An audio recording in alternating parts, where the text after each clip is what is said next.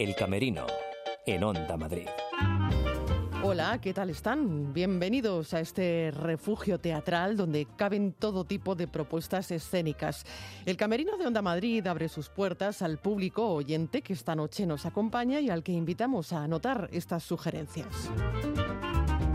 Vamos a estar en el Teatro de la Abadía, donde pueden ver Próximo de Claudio Tolcachir. Conoceremos la nueva programación de este espacio con Carlos Aladro. En Nave 73, un caballito soñado del colectivo teatral Bisturí en Mano. Este lunes en el Teatro Real no se pierdan el ballet de Igor Moiseyev y en el Lara, Cádiz de Fran Nortes. Dedicaremos parte de nuestro espacio de hoy a los títeres, con la compañía Títeres Etcétera y los montajes que pueden ver de ellos en la Comunidad de Madrid. Abrimos el camerino.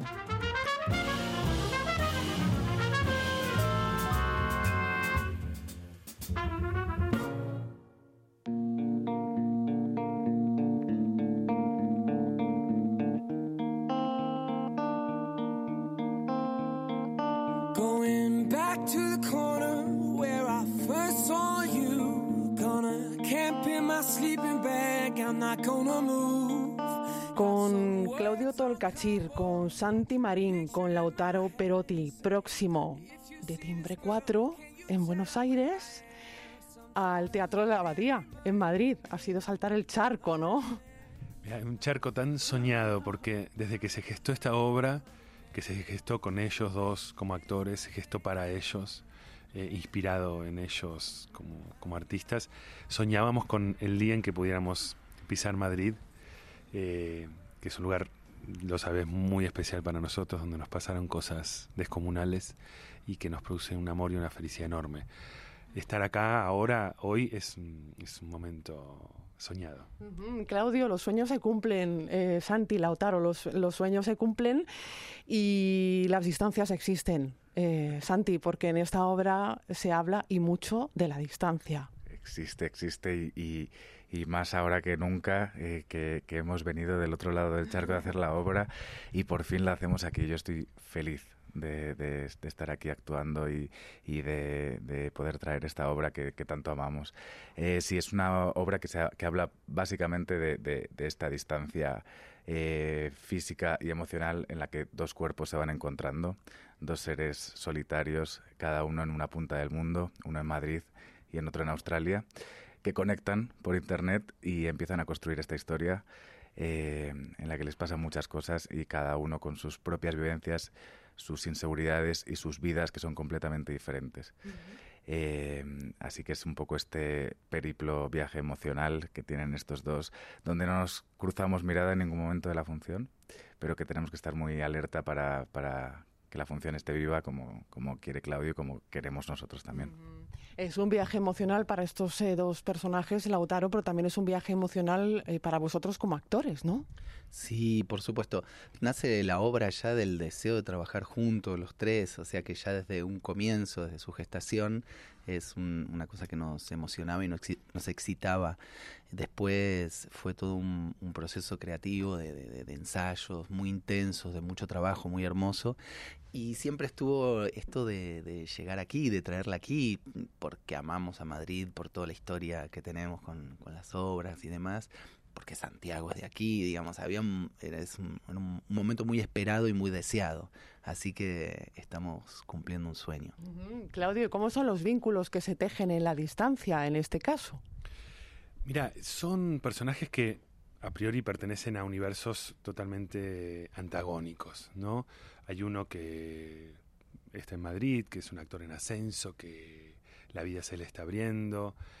Eh, al mismo tiempo pertenece a una familia muy famosa y muy poderosa, y esto, entre esto y la exposición, se siente un poco preso, ¿no? En, su intimidad, en su, en su identidad. Pero toda la vida se le está ofreciendo muy bien y gracias a Internet conecta con alguien totalmente imposible, que es un argentino que se llama Pablo, que por esas vueltas de la vida terminó en Australia casi sin buscarlo, sin hablar Ahí inglés. cerquita, ¿eh? ahí cerquita, cosas que uno hace por amor, este, quedó ahí sin hablar el idioma, lejos de su casa, sin un trabajo, sin papeles. Entonces, claro, son, son dos mundos tan extraños y al mismo tiempo les interesa tanto cruzarse, ¿no? Porque para el personaje de- del argentino hablar con este actor con quien veía la serie con su mamá en Argentina es muy excitante y de alguna forma le permite evadirse de su realidad, ¿no? Los momentos de color de su vida son cuando conecta.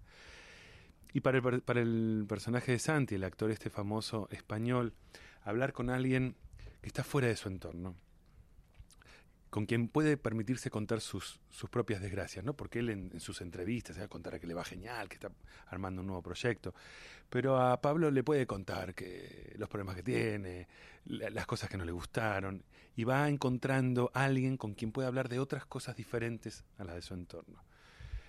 Y después suceden esas cosas que, que- pasan en la vida, ¿no? Hay una escena donde eh, el- Santi, Leán, el, el personaje, borracho en una madrugada, lo llamó a Pablo, le pidió que lo despierte.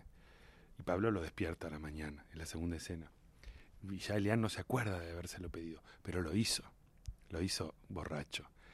Esto quiere decir que su intuición está yendo antes que su cabeza. Hay algo donde, donde se siente atrapado por el otro personaje. Y la obra está llena de movimientos conscientes, inconscientes, y donde la realidad los va volviendo cada vez más necesarios hasta que en un momento solo se tienen el uno al otro. Has dado con la palabra clave que quizás sea la necesidad, ¿no? La necesidad de uno del otro. Absolutamente. Y es tan absurdo que quien, quien sea la persona que más necesitas en el mundo sea un argentino sin papeles en Australia, y sin embargo puede ser eh, quien te salve. y puede ser tan absurdo que la persona que va a, volver a, a generarte deseos en la vida sea un actor que veías en televisión que de golpe por X cosas que le pasaron va a terminar encontrándose con vos en, un lugar del mundo. Eh, esto es, es, me parece, algo de esas montañas que tiene la vida, ¿no? De lo imposible y que mm, el deseo genera motor. Eh, ¿cómo hubiera sido la, la relación? Esto es como un supuesto, ¿no? ¿Cómo hubiera sido la relación entre estas dos personas eh, de haber echado mano de la comunicación de antaño, de la comunicación epistolar, de la carta? Una relación más lenta, eso sí, ¿no? Entre que llegan las cartas. Por ahí con más tiempo, claro, menos inmediata. Mira, nosotros nos preguntábamos cuando, al principio, ¿no? Una vez que ya teníamos, estábamos ensayando por estrenar la obra, si iba a ser una obra que, entre tantas preguntas que nos hacíamos, si iban a entender por ahí las personas mayores. Entendíamos que por el acceso a la tecnología y demás, las personas jóvenes sabían de qué íbamos a estar hablando. Y una vez una periodista nos dijo en Buenos Aires, después de hacernos una nota, qué sé yo, yo tuve una historia como la de Lian y Pablo por cartas. Y fue durante años. Y nos contó con tantos detalles y tanta. de una manera tan vivida y tan cercana a esa persona que nunca había visto a través de la carta, que me parece que no creo que hubiese cambiado tanto, sal, sal, sal- saltando estas cosas graciosas de los tiempos, de la inmediatez, ¿no? Me parece que mm, es un instrumento que yo no juzgo, que yo no, no, no digo ni que sea bueno ni que sea malo, me parece que bien utilizado eh, acerca a las personas, la posibilidad de estar en contacto con gente que, que no podrías estar. O sea que no creo que hubiese tanta diferencia. Eh, Santi, ahí hay una cuestión que me parece que es muy rica para el espectador y es el hecho de esas distancias, ¿no? Eh, la distancia cercana físicamente entre los dos actores, sin embargo, esa distancia tan lejana entre las dos personas. Ujú. Sí, yo creo que es una de las primeras imágenes que creo que Claudio se imaginó. Era dos eh, personas en un escenario muy próximas entre sí, pero a la vez que estuvieran a miles de kilómetros. Eh, hay momentos en que casi nos tocamos, pero por estas cosas de la magia del teatro o de confiar en la fe del espectador, eh, el espectador cree que, cada uno está en su mundo, en su país, en- uno en invierno, otro en verano, uno por la noche, otro de día. Eh, pero sí, están, estamos muy cerquita del, en el escenario, pero es sin cruzar mirada, eso sí. Eso tiene que ser muy difícil y muy rico para un actor, de todas maneras. ¿no? Sí, es muy difícil, sobre todo al principio. eh, yo odiaba mucho a Claudio, no, es broma. Claudio, ya tienes una persona que te odia aquí, ¿eh? De, de tu equipo. Una más.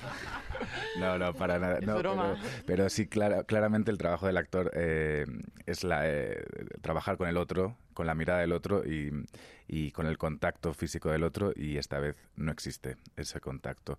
Entonces hay que intentar inventar otro tipo de escucha que va por otros sentidos eh, y por una alerta y, por estar muy vivos durante todas las funciones. ¿no? No, podemos mecanizar las funciones porque yo creo que la magia se pierde, porque nos lo pasamos peor, porque las disfrutamos menos eh, y aunque esté todo muy coreografiado, creo que, el, el, viaje nos lo tenemos que dar en cada función. ¿no?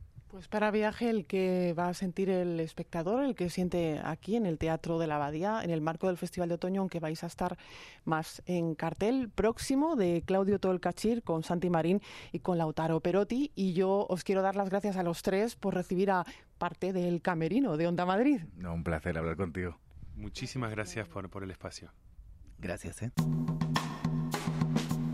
Próximo en el Teatro de la Abadía, que esta semana ha presentado su nueva programación bajo la batuta de Carlos Saladro, con quien estuvimos charlando para el Camerino de Onda Madrid. Con Carlos Saladro en el Teatro de la Abadía, cuya mirada eh, se centra en este cuarto de siglo, eh, ¿no? en, en una programación ¿De qué manera se va a enfocar, Carlos, a conmemorar esta efeméride que no podemos dejar de lado? Bueno, en, febrero de 2020 se cumplen 25 años de, la puesta en marcha del proyecto Teatro de la Abadía. Y bueno, vamos a generar un evento de 25 días, desde el 30 de enero hasta el 23 de febrero, lleno de actividades diversas, teatro, muestras, clases magistrales, bueno, una serie de actividades que van a abrir un espacio para compartir entre los artistas que han estado, los artistas que están, los artistas que van a estar y, los públicos también de todas las épocas para que, interactúen con el teatro y entre todos nos contemos cómo han sido estos 25 y empecemos a soñar cómo pueden ser otros 25 más, que sería lo ideal. O sea que es pasado, presente y futuro. Bueno, claro, un teatro, el teatro, por más que siempre se le diagnostica de enfermo mortal, el teatro es eterno y, lo va a seguir siendo y desde luego las personas que nos dedicamos a él y los espectadores que maravillosamente siguen viniendo nos lo corroboran, de manera que celebrar 25 años es nada, una cosa de, mucha juventud, quedan muchos años por delante. Y, bueno, en estos 25 días queremos hacer un, gran homenaje a, a lo que ha sido, el Teatro de la Abadía hasta hoy y a lo que tiene que, seguir siendo y a lo que va a ser. Y luego, eh, a finales de febrero, ya empezaremos con el primer estreno de este semestre que presentamos con, con Antropoceno, una creación de Tedeus Phillips en torno al límite climático. Y a partir de ese estreno, pues tenemos una secuencia de espectáculos que nos llevarán hasta junio y que serán el semestre el segundo semestre de esta temporada 2019-2020. porque eh, no solo por el número de funciones que nos esperan podemos hablar de, un semestre repleto de, acción, Carlos, también por, por una actividad que, que traspasa los límites de lo que es la abadía, ¿no? Sí, y bueno, hay una parte de hacer teatro que es exhibir teatro, pero para poder exhibir teatro hay que hacer mucho trabajo antes. Entonces, en, el proyecto que yo estoy liderando ahora, la Abadía, que es una casa en la que nos hemos ocupado de crear y formar actores, ahora estamos en, promover que esos mismos actores han, madurado y se han convertido en creadores. Y, para poder apoyar y dar sostén a todas esas creaciones, pues estamos colaborando con muchas compañías, estamos generando un grupo de creadores que están asociados, mantenemos un grupo de creadores que vienen invitados, estamos colaborando con la sala Ex Límite, por ejemplo, porque necesitamos espacio, necesitamos espacio, necesitamos espacio y tiempo. El, el buen arte requiere de tiempo y espacio, medios, los medios, aunque sean básicos. Pero con medios básicos y tiempo eh, se crean las obras de arte. De manera que en esta casa de creadores lo que estamos promoviendo es dar ese sustento básico y promover a través del tiempo y el espacio que los creadores puedan trabajar en sus propias maneras de expresarse y al final nos puedan regalar, nos puedan devolver encima del escenario el, el resultado maravilloso de ese, de ese tiempo. ¿no? Hace falta pues como en las abadías de antes, ¿no? Tomarse los tiempos para ir cocinando a fuego lento las cosas o para ir sembrando y, y eso es lo que queremos hacer. Al tran tran, como se suele decir también, ¿no? Bueno, cada uno a su ritmo. La fragilidad de la existencia desde lo humano uh, al planeta es un poquito, podríamos decir, el lema de, de, estos meses que nos esperan por delante. Sí, es un poco la manera en la que interpretamos, intentando hacer una, una globalidad, ¿no? una totalidad del discurso de las piezas. Por un lado, casi todo, bueno, prácticamente todas las obras que se van a presentar en este semestre son creaciones contemporáneas, creaciones eh, que firman autores o creadores de hoy. Tenemos dos referencias a, Shakespeare a través de Lear y, Hamlet, pero son creaciones inspiradas en. Y el resto de espectáculos son todos autores contemporáneos o creadores contemporáneos. Y realmente todas las piezas comparten, comparten esta preocupación por la fragilidad de las cosas, ¿no? Pareciera que son tiempos inciertos, aunque siempre han sido tiempos inciertos, ¿no? Pero como nos tenemos que ocupar del que nos toca, y de esa incertidumbre nacen reflexiones que tienen que ver con, con los diferentes límites que nos estamos encontrando, y muchos de esos límites lo que ponen en juego es nuestra consistencia, nuestra propia capacidad de, perseverar. Y, y los espectáculos pues varían desde el miedo a la muerte, desde la propia muerte, a, al límite climático, ¿no? A, la propia extinción o desaparición del planeta. Y bueno, pues nos ha parecido que, la fragilidad de la vida era una buena manera de explicar en su conjunto una serie de obras muy variopintas y muy heterogéneas que cada una tiene su propia historia. Carlos, pues muchísimas gracias por atendernos y que sean otros 25, no, um, otros 25 y 25 y 25 más. Eso deseamos todos, que el sueño de la abadía siga viviendo. Y que suene la campana. Durante muchos años más. El Camerino, con Marta Zúñiga, en Onda Madrid. Era un niño que soñaba. De teatro documental hablamos ahora. Un caballito soñado es el título del último montaje del colectivo teatral Bisturí en mano. Pueden ver un caballito soñado en Nave 73. Cuenta la historia de Darío, Arturo y Alesia, tres personas que se proponen sacar adelante su proyecto de vida. ¿Y cuál es ese proyecto de vida? Bueno, pues esa es la pregunta vital de estas personas que tienen un nexo común y es la incertidumbre. Un caballito soñado. La investigación caracteriza el teatro de esta compañía y de ella vamos a charlar con uno de sus pilares, con Alesia Cartoni, que junto a Arturo Babel y Darío Sisco forman Bisturí en mano. Tenía el puño cerrado. En el camerino de Onda Madrid eh, charlamos de un caballito soñado con Alesia Cartoni del colectivo teatral Bisturí en mano. Alesia, bienvenida. Muchas gracias, Marta. ¿Cómo estás? Muy bien. Estamos aquí de ensayos a tope, a punto de estrenar. A punto de estrenar en Nave 73. Eso Qué es. espacio, me encanta ese espacio. Maravilloso espacio que además nos ha acogido en varias funciones de otras obras y la verdad que, que apoya mucho el teatro contemporáneo en Madrid. Ujú. En Nave 73 eh, pueden ver un caballito soñado durante todo el mes de diciembre. Eh, un montaje que fue creado eh, hace un año, ¿no? Y mostrado en el Festival Esencia. Sí, hace exactamente un año como colectivo no, nos vimos pues como en la tesitura de querer crear algo un poco más documental, más al hilo de las preocupaciones que tenemos con el tema de la treintena, porque somos todos y todas treintañeras. Qué suerte. para algunas cosas sí, para otras no, porque nos pone unas preguntas que son que tienen que ver con la precariedad, con Mm. cómo sostenerse, ¿no? Como también este Claro, cambio. aquí a medida que esto es una reflexión personal, a medida que cambias de década van surgiendo nuevos problemas. Claro. En este caso, el problema de la treintena, me estabas diciendo que es la precariedad. Claro. Sí, para nosotros Mm. eh, nos hemos visto como que eso es lo que más nos unía, ¿no? A nivel genera- generacional, como esta cosa de no saber cuál va a ser el plan, no saber, no tener tan claro eso que habías soñado cuando eras pequeño o pequeña, si eso se va a poder dar, ¿no? Y si, si se puede aterrizar en un plan de vida, que al final es de lo que va nuestra obra. Claro, un día bisturí en mano, os sentáis, decís, wow, 30 años, eh, tenemos esta preocupación X, en este caso, pues entre otras cosas, la, la precariedad.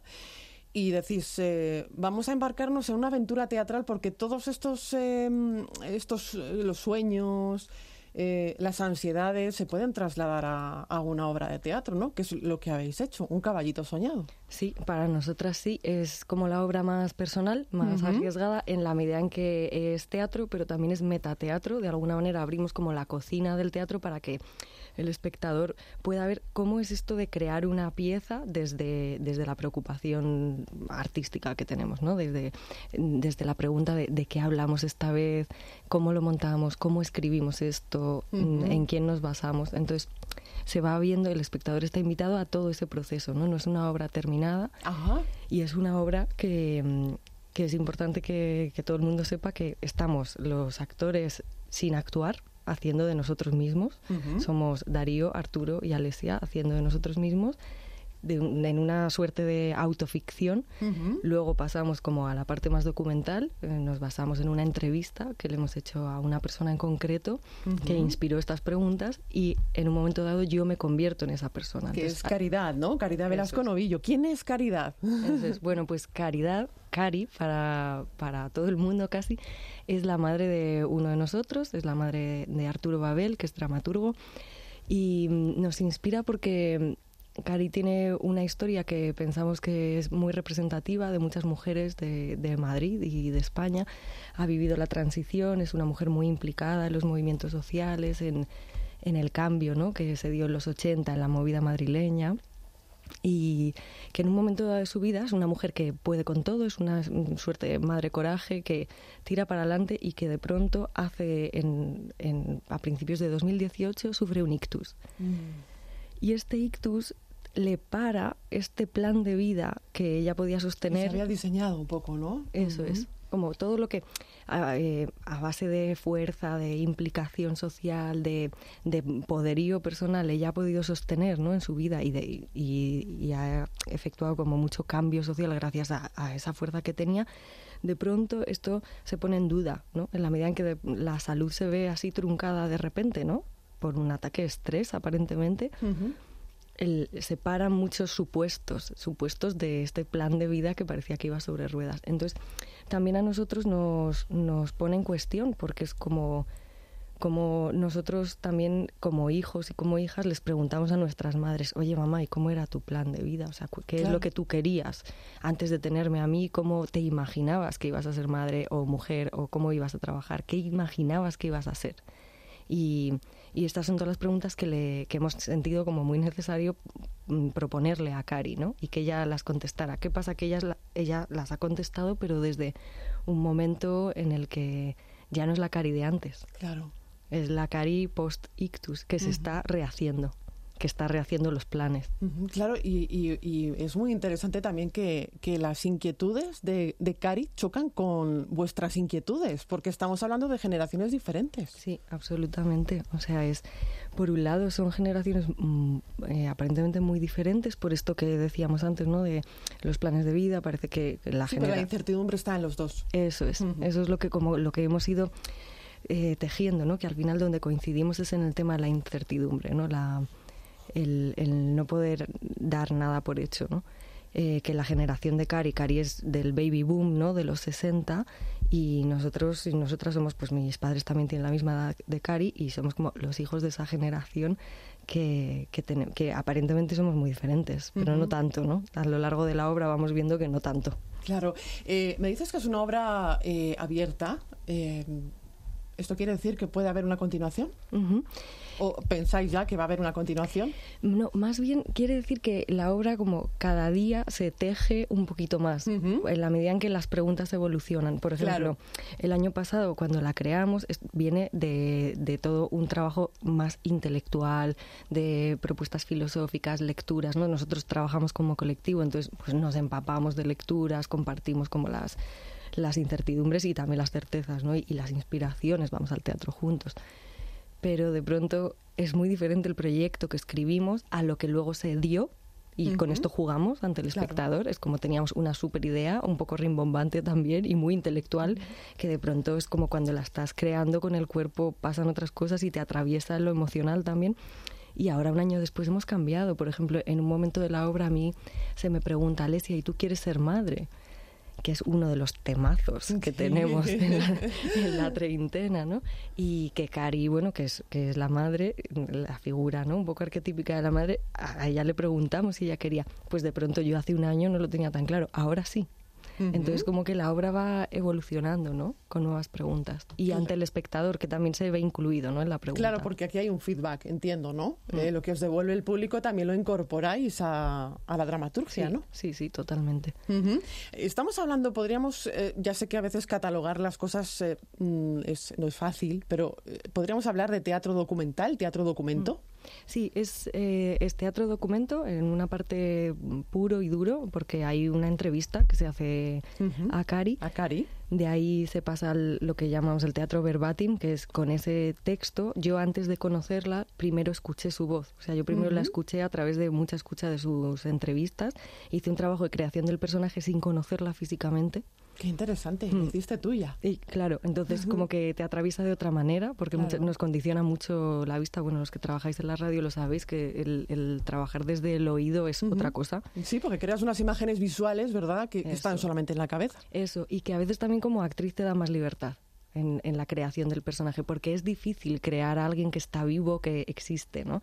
Hacer de esa persona un personaje. Entonces, bueno, mm, me di el permiso de crearla también desde la intuición luego la conocí más adelante. Em, y entonces hay una parte que es verbatim, yo aparezco encarnándola a ella, y luego hay una parte que es totalmente metateatro. Que es esto que teatro decía dentro del teatro. Eso es, Además, no es la primera vez que trabajáis eh, juntos, Darío, Arturo y, tú, ¿no? No, llevamos... Bisturí en mano se crea en 2014 y lo crean Arturo Babel y Darío Sico, que son los primeros que se juntan con como mentes pensantes y trabajan primero como dramaturgo Arturo y como director de escena y director de físico coreográfico eh, Darío. Sí, pero todos hacéis de todo todos en esta Claro, entonces al principio estaba como un poquito más, había unos roles, pero poco a poco como que el colectivo también se ha ido ampliando, ahora también está Ana Domingo con nosotras que es escenógrafa y en este montaje en concreto es creación colectiva, entonces todos hemos escrito, nos codirigimos y todos actuamos. Madre mía, pero esto no tiene que ser fácil. ¿Cómo, cómo se hace esto de autodirigirse, eh, dirigir, interpretar, escribir, diseñar el vestuario, las luces? ¿Cómo? Pues es muy, es muy complejo. O sea, yo creo que que primero hay que saber los regalos y los dones que cada persona tiene, ¿no? Y, estar muy claros en la creación colectiva, porque si no, yo creo que lo próximo después de esto nos tenemos que tomar un descanso para escribir un manual. tenéis que llegar a, tenéis que, que, rodar esta obra y cuando estáis en el umbral de los 40, decir, ¿cuáles son las preocupaciones de la década de los 40? Totalmente. Ahora somos cuarentañeros. Sí, sí, nos vamos a dedicar a hacer obras generacionales. bueno, salvando la broma, que me, me gustaría preguntarte, ¿cómo, ¿cómo nace el colectivo Bisturí en Mano? Pues nace de, búsquedas artísticas, de alguna manera un poco como de, cada una eh, por su lado, ¿no? Darío y Arturo se conocieron trabajando y Arturo viene del mundo del cine y Darío viene del mundo sobre todo de la danza, de la coreografía, no tiene una visión escenográfica que tiene que ver con el cuerpo. Y nace de una necesidad como de precisamente, ¿no? de aunarnos en el mismo plano personas con diferentes visiones de la escena de manera que se puedan crear como piezas a un nivel plástico mm, con, con, una resonancia diferente. No, no, hacemos teatro de texto también, pero no hacemos un teatro de texto solamente fijándonos en el texto, ¿no? Es como que hay una visión siempre que mira el cuerpo, siempre hay alguien que se dedica a las luces, alguien que trabaja con el texto con una finura profesional, ¿no? y, y nace un poco de esa inquietud, ¿no? También de decimos que nos interesa desentrañar un poco la realidad y creamos cosas que son bastante trabajan con lo surrealista también con mucho la poética de la imagen la poética la, del texto no pero de alguna manera que nos pueda elevar a un nivel simbólico no y hablando hablando perdona de que te he cortado. No que esta es la obra más documental que tenemos como la más realista que tenemos. Y hablando del título un caballito soñado ¿por qué pues eh, viene de un poema de Blas de Otero que le gustaba mucho y a Cari cuando era, cuando era más joven.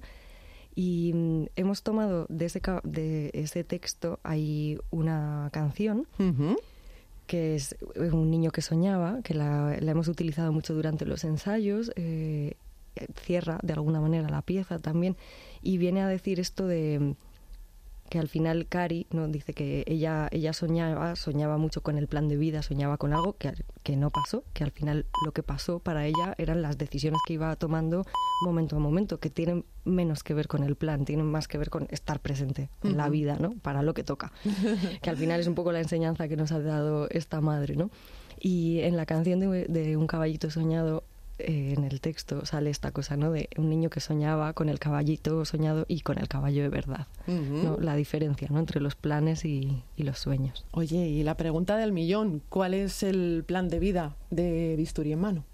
Además de rodar este montaje pues, pues nos interesa seguir trabajando juntas ¿no? y, y, seguir creando como diferentes lenguajes y poder coexistir ¿no? en esos lenguajes, uh -huh. trascender un poquito más y, y, conseguir también los apoyos ¿no? para poder seguir, para poder vivir del teatro. Yo creo que ese es nuestro gran sueño. ¿no? Uh -huh. ¿Vivir del teatro es eh, difícil en sí. estos tiempos para sí. las compañías que, digamos, representáis en el off, por decirlo de alguna manera. Sí, sí, claro, claro. Estamos, estamos, llevamos mucho tiempo en el off. Hemos tenido en algún momento como apoyos estatales más grandes, pero es realmente difícil. O sea, ahora tenemos que hablar de supervivencia en los teatros. Entonces sí, nuestro sueño sería dar el paso, ¿no? Y estar un poquito más a gusto. Pues larga vida y muchos éxitos a, esta compañía Bisturí en mano y no se pierdan este montaje, Un caballito soñado en nave 73.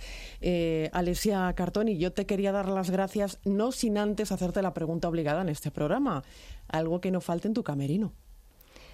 Siempre, siempre, siempre tengo una foto de cuando era pequeña y uh -huh. una muñeca. Y entonces en ese momento también te hacías preguntas. Muchísimas. Sí, sí, me han llevado hasta aquí. Una muñeca, ¿cómo es esa muñeca? Es la primera muñeca que me regalaron el día que nací. Qué bueno. Sí. Qué bonito, me ha encantado. Yo creo que de todas las preguntas eh, obligadas a nuestros artistas, esta es la que más me ha gustado. Alicia, muchísimas gracias. Muchas gracias a ti.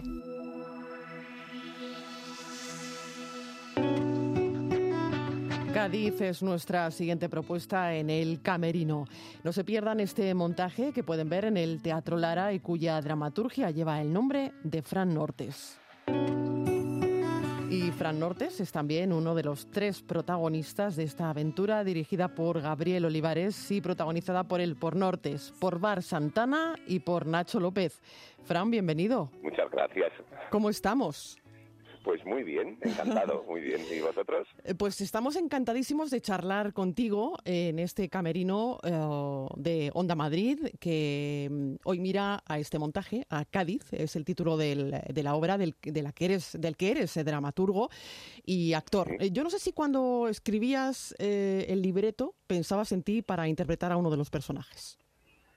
Pues no, cuando cuando escribí el libreto la verdad es que no pensaba en nadie, no no tenía en la cabeza en la cabeza a nadie. Lo que pasa es que estas casualidades de, de, de la vida que de repente el casting se fue dando solo y, y, fue un acierto porque nos cayó a cada uno y ahora lo ves y lo decía nuestro director que es Gabriel Olivares sí. ya en la primera semana de ensayos decía es que no me imagino la función con otras personas y es verdad que que empastamos todos muy bien enseguida Uh -huh. y ha sido maravilloso, ha sido como, como magia.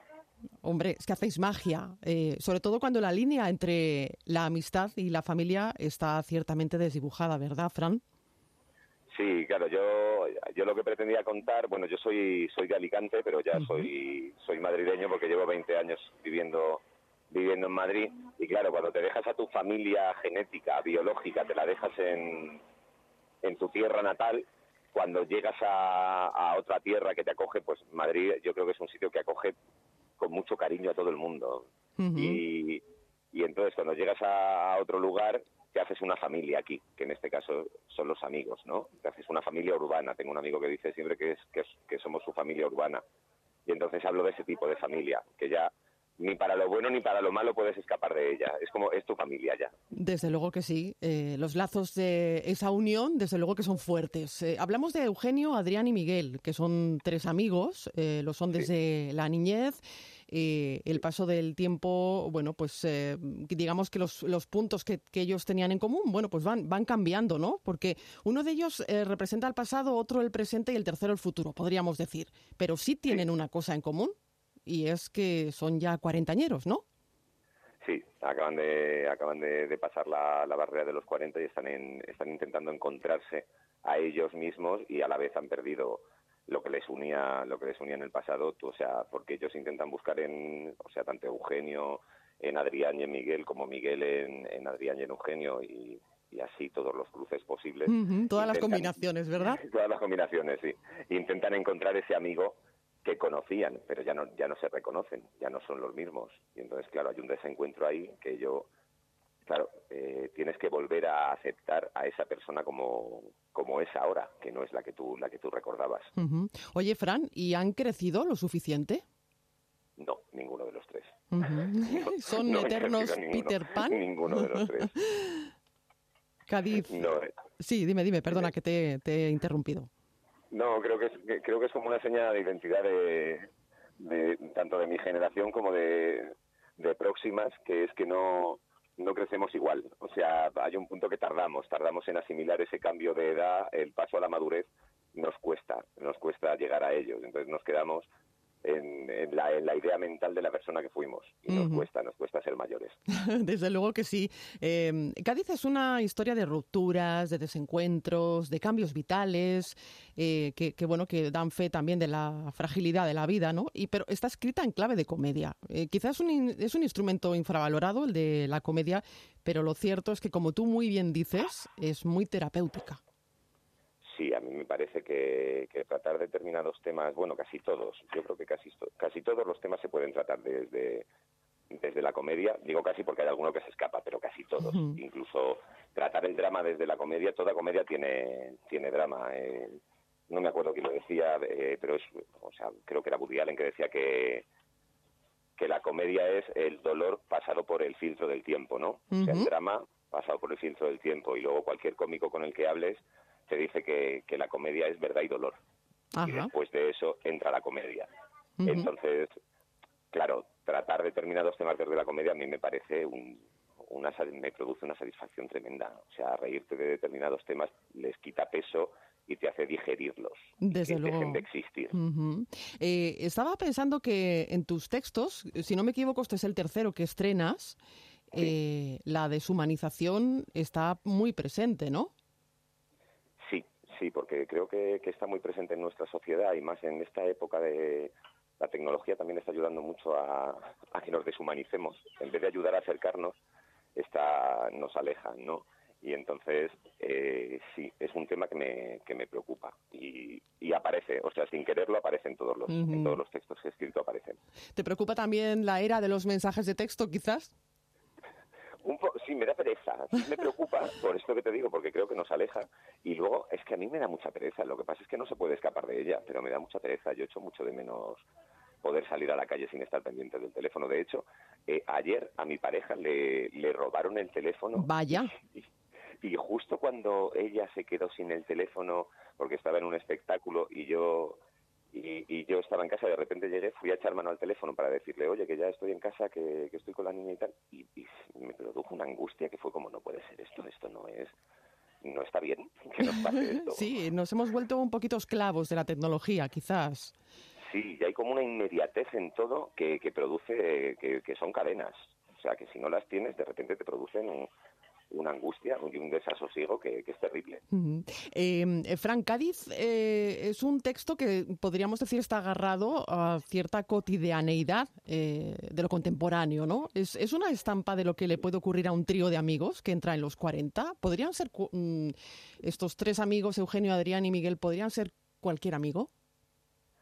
Sí, y además está está dirigida y está y está planteado el texto está está así porque es como tú te metes en la vida de estos tres personajes luego eh, ya he nombrado antes la, la dirección de Gabriel ahora aprovecho para nombrar a Bar Santana que es que es Miguel y a Nacho López que Sí. es Adrián que es el, el cuarto Eh, sí y, y está planteada así de hecho eh, Gabriel ha colocado público eh, en todas partes en 360 grados y es como meterte en, en la vida de estos tres personajes y mirarlos por un agujerito. Y luego el texto también es muy rápido y, y muy cotidiano en la manera de hablar y se producen situaciones en el público muy sorprendentes, aparte de que se lo pasan muy bien, luego es muy sorprendente porque los tienes ahí y, y están viendo una, pues eso, una situación que puedes vivir mañana tú con tus, con tus colegas. Mm, cierto es eh, lo que me decías, ¿no? Que la escenografía está pensada también para que el público se sienta partícipe de esta reunión de amigos. Vamos, que habéis puesto patas arriba a la sala. Sí, un poquito. Y luego todo, todo está planteado para que sea como todo muy de verdad. Eh, cocinamos de verdad, o sea, tenemos la vitrocerámica, estamos haciendo la cena de verdad. O sea, que, que sí que sí queremos que sea como una experiencia un poco guayer del, del público, estar ahí mirando por un agujerito. Pues no se lo pierdan en el Teatro Lara, Cádiz, eh, escrita por ti, por Fran Nortes, dirigida por Gabriel Olivares, contigo en el reparto, además, como bien decías, de Bar Santana y de Nacho López. Fran, ha sido un placer charlar contigo en Onda Madrid. Muchas gracias. Voy a decir ya los días, que son el sábado y el domingo. El sábado a las once y cuarto y el domingo a las seis y cuarto. Estamos allí esperándos a todos. El Camerino, con Marta Zúñiga, en Onda Madrid. 101.3 y 106 FM. Otra cita que deben anotar en sus agendas. Este próximo lunes 2 de diciembre en el Teatro Real, el ballet de Igor Moiseyev. Tatiana Solovieva es la productora de este espectáculo, quizá uno de los acontecimientos culturales del año que nos acerca a la danza popular escénica, calificada en su día por el propio Moiseyev como un retrato plástico de la gente, una poesía silenciosa y una canción visible. Moiseyev abstrajo los sentimientos y la cultura de las naciones de todo el mundo y las plasmó en coreografías. Tatiana Solovieva, bienvenida. Hola, muchas gracias por llamarme. ¿Cómo estás? Bien, con muchos viajes, muchos kilómetros. ¿Y nervios? ¿Hay algún hay nervios? Todos los días. bueno, el día 2 es la fecha en la que vamos a poder disfrutar en Madrid, en el Teatro Real y con orquesta en directo del ballet de Igor Moiseyev. Es una ocasión única, Tatiana, no solo por esta cita, porque, sino porque, bueno, es que es uno de los acontecimientos culturales del año, ¿no? Yo diría que sí. Yo creo que muchos eh, no saben muy bien la importancia del ballet de Igor Moiseev en el mundo, porque esta compañía eh, ha actuado poco en España y no la conocen muy bien, pero en otros países es la compañía que más éxito siempre, siempre, siempre ha tenido. Eh, regresa a España, ¿no? Porque ya estuvo, pero hace muchísimos años. Eh, esta compañía siempre fue la primera que viajaba a un país extranjero cuando la Unión Soviética abría relaciones diplomáticas con los países. Y a España vino por primera vez en 1966. Ajá. Después eh, volvió en el 73, en el 82. Y la última vez fue en el Teatro Liceo de Barcelona en el 97. Entonces, hace mucho no la vemos aquí. Bueno, por eso decíamos que es una ocasión única y que debemos apurarnos a sacar las entradas porque están volando. Eh, y es que es, una manera única, además, con esta, con esta función, ¿no? Eh, de sumergirnos en la cultura y el arte rusos. Sí, es el arte ruso porque el ballet es ruso, el coreógrafo es ruso, la música es de los compositores rusos, eh, pero es un espectáculo que nos va a llevar por todo el mundo. Son las danzas de los pueblos del mundo. Igor Moiseev fue un genio. Él creó algo absolutamente nuevo y esto ha influido en todos los coreógrafos posteriores. Él creó un nuevo género, la danza popular escénica. Su compañía fue creada en 1937, ya lleva 82 años eh, triunfando en todos los escenarios y para Rusia es prácticamente el símbolo del país, es la compañía número uno, es la compañía que es patrimonio de Rusia. Está en el libro de récord de Guinness de Rusia. Y bueno, no solo es reconocido en Rusia, también tiene la medalla de UNESCO de los cinco continentes. Y muchos, muchos, muchos premios, muchas condecoraciones. y en España es muy importante que el rey de España, Juan Carlos I, en el 96, le entregó a Igor Moiseev la Gran Cruz al mérito civil español, para que a un coreógrafo extranjero, el rey de un país, entregue la medalla al mérito civil nacional. Esto es muy importante. Desde luego que sí. ha hecho muchísimo por mm, hacer eh, visible mm, y triunfando en todo el mundo eh, la danza española que es la jota aragonesa. Anda. Vamos a ver en este programa también la jota aragonesa, creada por Igor Moiseev, un ruso, con la música de Mikhail Glinka, un ruso, bailado por los rusos, a ver qué tal responden los españoles. Bueno, pues vamos a responder, vamos a responder con muchos, muchos aplausos, porque desde luego, em, si no me equivoco, son más de 80 bailarines en escena y si a eso le unimos la orquesta en directo, esto es un lujo. Y todos los bailarines de la compañía son de primerísimo nivel eh, de profesionalidad en toda la prensa, en todos los países han dicho que cualquiera de ellos podría ser solista de la mejor compañía. Cualquier compañía que quisiera contratarles, eh, todos serían los solistas principales. Es un nivel espectacular. Esta compañía está considerada por todo el mundo, por todos los críticos, que es algo inmejorable, algo máximo eh, a nivel académico, a nivel de la interpretación y a nivel de coreografía. Es mucho más que un ballet, ¿no? Mucho más que un grupo dedicado a la difusión del, del folclore. Eh, danzas de los pueblos del mundo es eh, un viaje festivo, como, como una enciclopedia, ¿no? De la vida popular de varios países sí, es eh, como una enciclopedia, pero yo no diría que esto es como folclore, porque hay compañías eh, que hacen pequeñas cosas de folclore o grandes cosas de folclore. Este es un auténtico ballet, con la preparación académica y con las coreografías únicas. Vamos a ver algo como las obras maestras es como ver los cuadros de Velázquez, por ejemplo, o de, no sé, ¿qué, nos gusta? Goya, ¿no? Sorolla. Es ver los originales, los auténticos originales. Sí, es un viaje pictórico. Es un viaje, sí, muy divertido y cada coreografía es muy diferente. Veremos varias coreografías rusas, por ejemplo, la famosísima danza verano, otra famosísima danza los marineros y vamos a ver, por ejemplo, un espectáculo que es fútbol. ¿Cómo? Fútbol, fútbol, de verdad, con portería, árbitros, un fan, de verdad, que sale al escenario, hasta un policía. Bueno.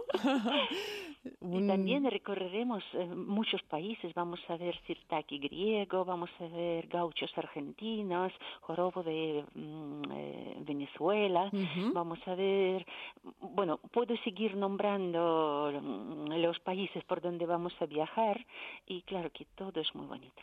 Desde luego que sí, y te agradecemos, Tatiana, que, nos hayas conseguido em, que, este ballet eh, venga a, a Madrid y que vayamos a poder disfrutar el día 2 de diciembre, que está ahí, eh, de este ballet, del ballet de Igor Moiseyev.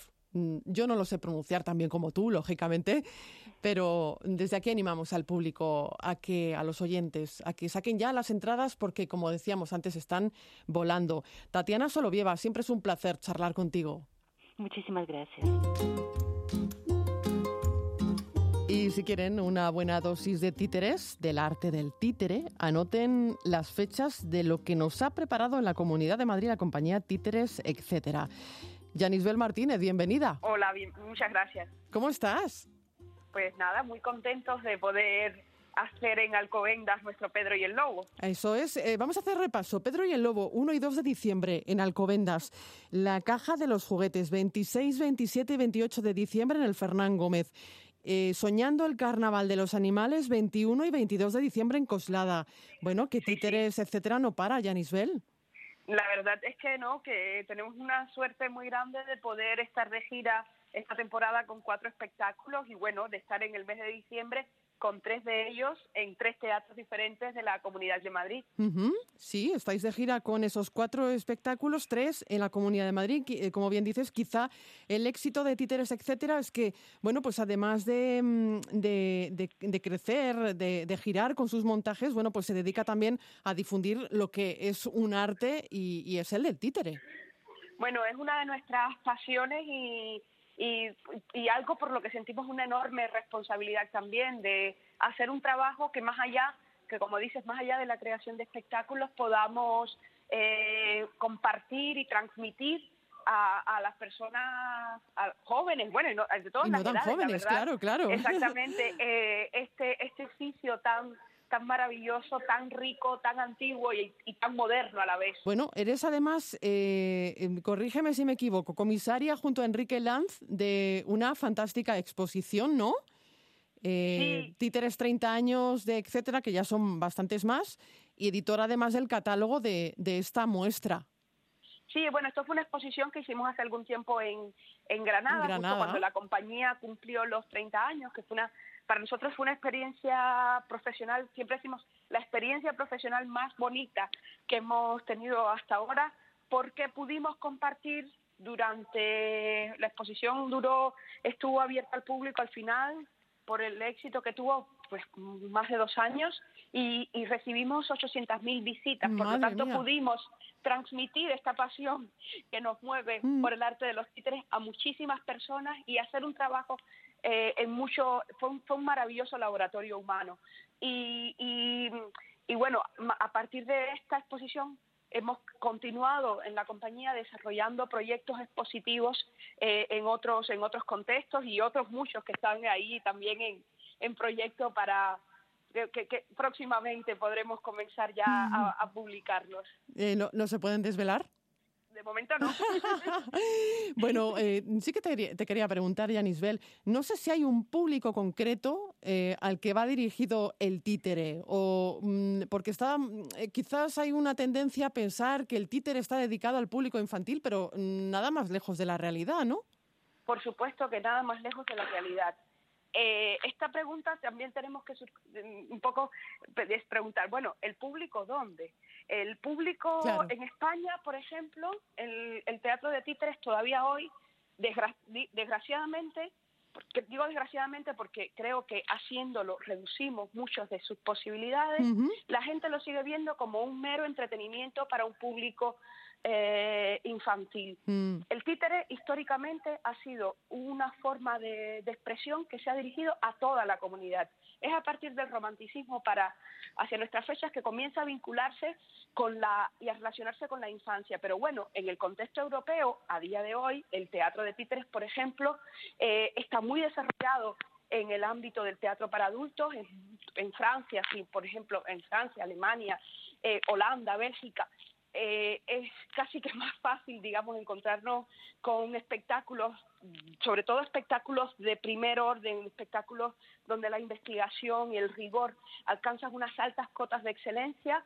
eh, y dedicados a público, a público adulto. En nuestro país todavía tenemos mucho que, que, avanzar en este sentido. Sí, es cierto. Eh que podríamos hacer una tesis contigo sobre el mundo del títere. Eh, quizá el, éxito de, la compañía es el, esmero, ¿no? A la hora de dedicaros con pasión a, este arte.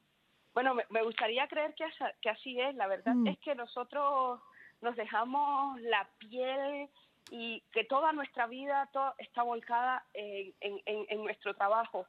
Eh, a veces yo digo, en mi caso concreto, yo, por ejemplo, eh, no tengo hijos, tengo una perrita, no, no, tengo hijos, pero, pero todo, toda mi, vivo lejos de mi familia porque soy de otro país y toda mi vida, toda mi energía, todas las horas de mi existencia están centradas en el trabajo en el trabajo teatral, en el trabajo de la propia compañía. Nuestro director le ocurre lo mismo y varias personas de nuestro equipo también. Pero más allá de una dedicación en cantidad de horas, que por supuesto conseguíamos con una vida eh, personal.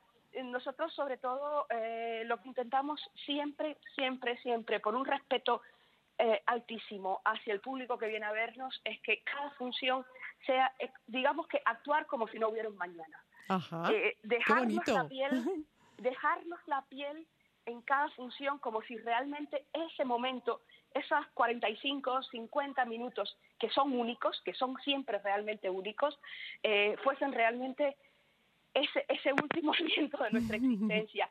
Y sobre todo con un respeto muy grande a esos y un sentido de responsabilidad muy grande también por ese público que viene a vernos conformado por personas de edades muy distintas y en nuestro caso nuestros espectáculos están, están dirigidos a, un público familiar, por tanto hay muchas personas, eh, jóvenes, niños que vienen a vernos y sentimos una enorme responsabilidad por eso.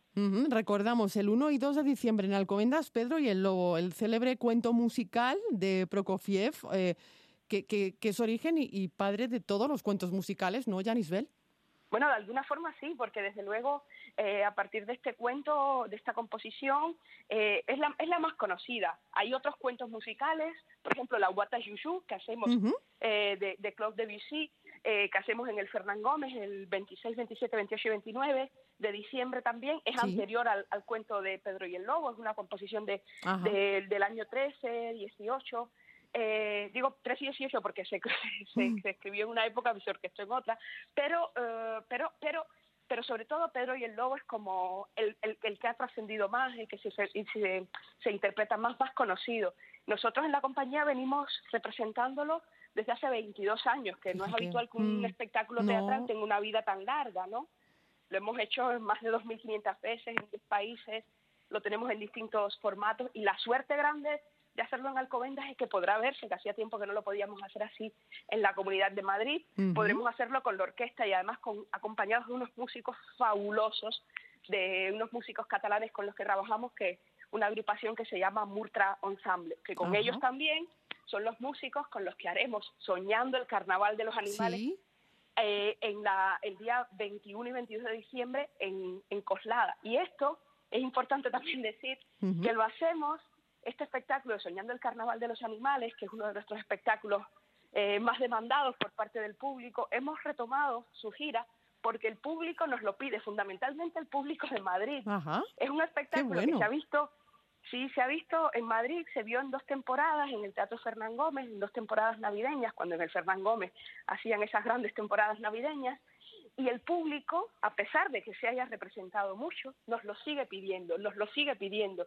Y nosotros ya en nuestra idea no lo íbamos a seguir representando y por esos correos electrónicos que nos llegan, por esas peticiones en las redes sociales, eh, la gente que nos llama, eh, hoy mismo, por ejemplo, eh, nos han escrito una madre que, que, que, ha comprado las entradas, que va a llevar a su niña, que es un regalo de Navidad y que, y que ya lo vieron pero lo quieren volver a ver. Qué estupendo regalo de Navidad.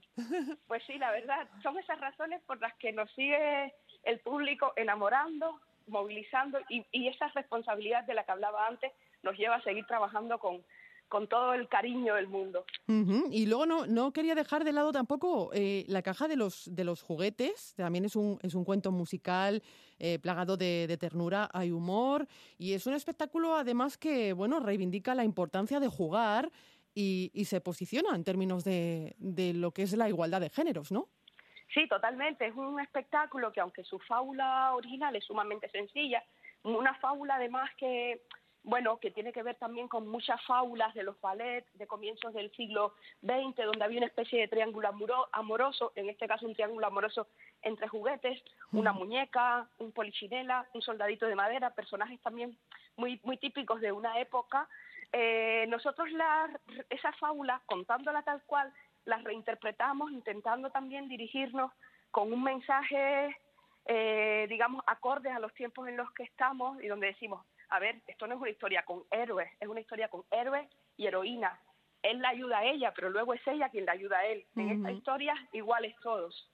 Y, y, bueno, nos parece importante también que desde la escena eh, desde la escena, desde la artesanía del teatro, desde la, naturaleza lúdica del teatro, también pues este tipo de, posicionamientos estén claros. Pues eh, anotamos esas, esas citas que tenemos, y la más inmediata, Pedro y el Lobo 1 y 2 de diciembre, en Alcobendas, la caja de los juguetes del 26 al 29 de diciembre en el Fernán Gómez y Soñando el Carnaval de los Animales, 21 y 22 de diciembre en Coslada. Eh, Yanisbel Martínez, eh, un placer charlar contigo. Muchísimas gracias, muchas gracias por, por abrirnos la, la ventana y ojalá que muchos madrileños y madrileñas vengan a acompañarnos en este mes que estaremos tan presentes por allí. Pues hasta aquí nuestra edición de hoy. Marta Zúñiga les abrió el camerino de Onda Madrid. Disfruten del fin de semana. Adiós.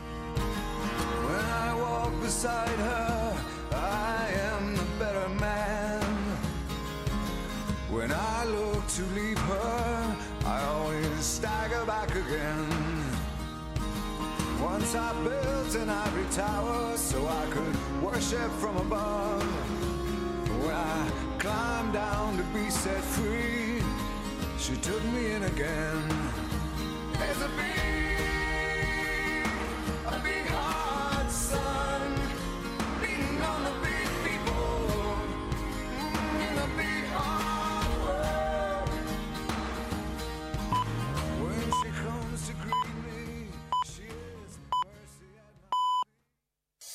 Bienvenido, bienvenida. Esto es Onda Madrid Todo Música. Todo música.